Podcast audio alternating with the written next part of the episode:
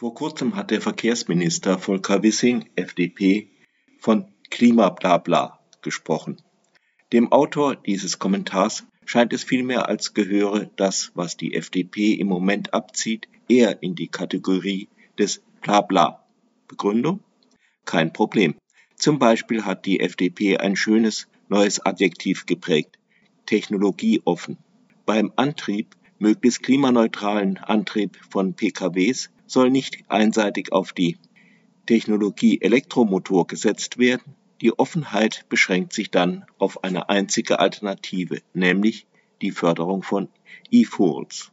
Das sind Kraftstoffe, die mit Hilfe von im Idealfall klimaneutral hergestelltem elektrischem Strom hergestellt werden. Dabei wird aber für die gleiche Fahrleistung etwa fünf bis siebenmal so viel Strom gebraucht, wie wenn man den Strom unmittelbar im Fahrzeug einsetzt. Das Argument lässt die FDP natürlich nicht gelten und bringt den technischen Fortschritt und die zweifellose Tatsache in Stellung, dass die Zukunft immer unbekannt ist. Es könnte ja sein, dass revolutionärer technischer Fortschritt, wenn ihn die Grünen nicht regulatorisch ausbremsen, das Problem in einigen Jahren löst. Das ist das Prinzip Hoffnung. Nur leider ist die Wahrscheinlichkeit für einen revolutionären technischen Fortschritt auf diesem Gebiet eher gering.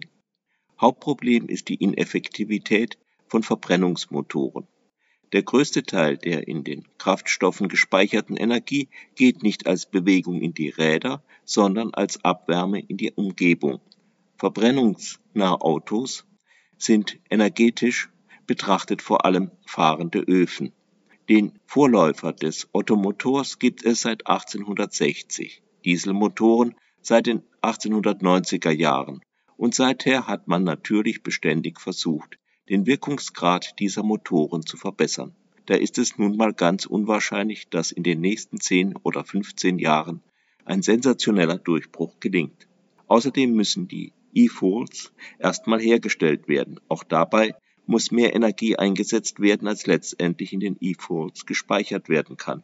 Elektroautos und Verbrenner mit E-Fuels sind nur dann weitgehend klimaneutral, wenn der eingesetzte Strom klimaneutral ist.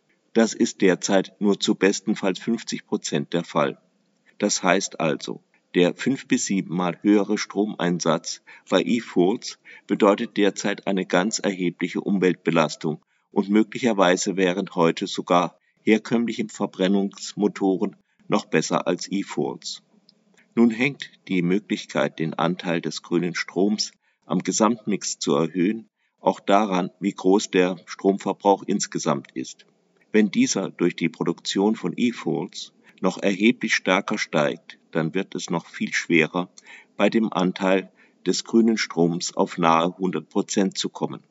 Die FDP hat hier ein weiteres Argument, nämlich dass E-Fuels die Möglichkeit schaffen, grüne Energie in Ländern herzustellen, wo es mehr Wind und insbesondere Sonne gibt, und sie nach Deutschland zu importieren. Das ist aber nur die zweitbeste Lösung. Einmal, weil auch der Transport nicht ohne Energieaufwand geht und außerdem, weil so ein Vorteil der heimischen Energiegewinnung verloren geht, nämlich die energiepolitische Unabhängigkeit. Wie auch immer, zur Erzeugung von E-Fuels muss erst eine ganz neue Industrie aufgebaut werden und man muss noch wesentlich mehr in Anlagen zur Herstellung von grüner Energie stecken. Das kostet nicht nur Energie und Kapital, das anderswo besser ausgegeben würde, es erfordert auch mehr Rohstoffe. Dabei warnen Expertinnen schon lange, dass die Verfügbarkeit von Rohstoffen ein meist übersehenes Nadelöhr bei der Energiewende ist. Es ist schon etwas dreistputzig, wenn von Seiten der FDP auf den Mangel an Lademöglichkeiten für Elektroautos hingewiesen wird, während sie gleichzeitig darüber schweigt, welche ungeheuren Investitionen für eine Umstellung auf E-Fuels notwendig wären. Und was, wenn sich E-Fuels in PKWs in Ländern, in denen die FDP nicht die alles entscheidende Kraft in der Regierung ist, nicht durchsetzen? Steht dann die deutsche Industrie mit Technologien da, deren Produkte sie nur im Inland verkaufen kann? Wie sähe die deutsche Wirtschaft aus, wenn die FDP am Ende des 19. Jahrhunderts in Deutschland an der Regierung gewesen wäre und ein steuerbegünstigtes Förderprogramm für Dampfmaschinen aufgelegt hätte. Die FDP hat ebenso wenig wie die SPD ein Zukunftsprogramm. Es geht der FDP einzig um die FDP. Nach verlorenen Landtagswahlen schielt sie nun auf die vielen Wählerinnen, die einfach ihren gewohnten Automobiltyp weiterfahren wollen. Rum-Rum und Fahrgefühl. Außerdem schielen sie auf die Zulieferer der Automobilindustrie, während die großen Automobilkonzerne längst verstanden haben, dass man in Zukunft sein Geschäft eben mit Elektroautos machen wird und jeder abgehängt wird, der zu zögerlich umsteigt, sieht die Zulieferindustrie schwarz. Für Elektromotoren braucht es nicht nur eine ganz andere Technik mit anderen Fachkräften und Patenten, Elektromotoren sind auch an sich einfacher. Eigentlich müssten die Zulieferer der Automobilindustrie so bald wie möglich auf andere Produkte umstellen. Doch das heißt nicht nur eine andere Produktion, sondern auch, dass man dann sich einen neuen Marktanteil erst wieder erkämpfen muss. Deshalb mögen manche Zulieferer aus der Industrie noch nostalgisch am Verbrennungsmotor hängen und noch mehr deren Facharbeiterinnen. Nicht umsonst bekommt die FDP bei ihrem tapferen Kampf für den Erhalt des Verbrennungsmotors aus Industrie und Politik Zuspruch, insbesondere aus Baden-Württemberg, wo die Automobilzulieferer stark sind. Doch es hilft nichts. Die Welt bleibt nicht wie sie ist, nur weil man den Kopf in den Sand steckt oder sein Gehirn mit Blabla spült.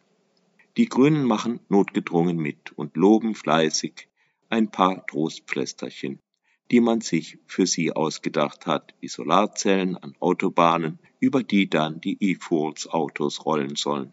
Ob das bei PKWs je geschehen wird, ist fraglich, denn ein um ein vielfach höherer Verbrauch von Strom gegenüber Elektroautos wird sich natürlich auch in den Kosten niederschlagen. FDP-Chef Lindner setzt deshalb schon mal auf Steuererleichterungen für E-Fools und es wird ziemlich sicher weitere direkter oder indirekter Subventionen bedürfen, um den E-Fools in dem Maße auf die Beine zu helfen, wie sie zum Betanken von PKWs gebraucht würden. Das Ganze könnte aus ökonomischen Gründen früher oder später krachend scheitern. Doch auf kurze Sicht sind Wahlerfolge der FDP wieder wahrscheinlich. Und nur darauf kommt es uns doch allen an. Der Kommentar ist die persönliche Meinung des Autors Jan.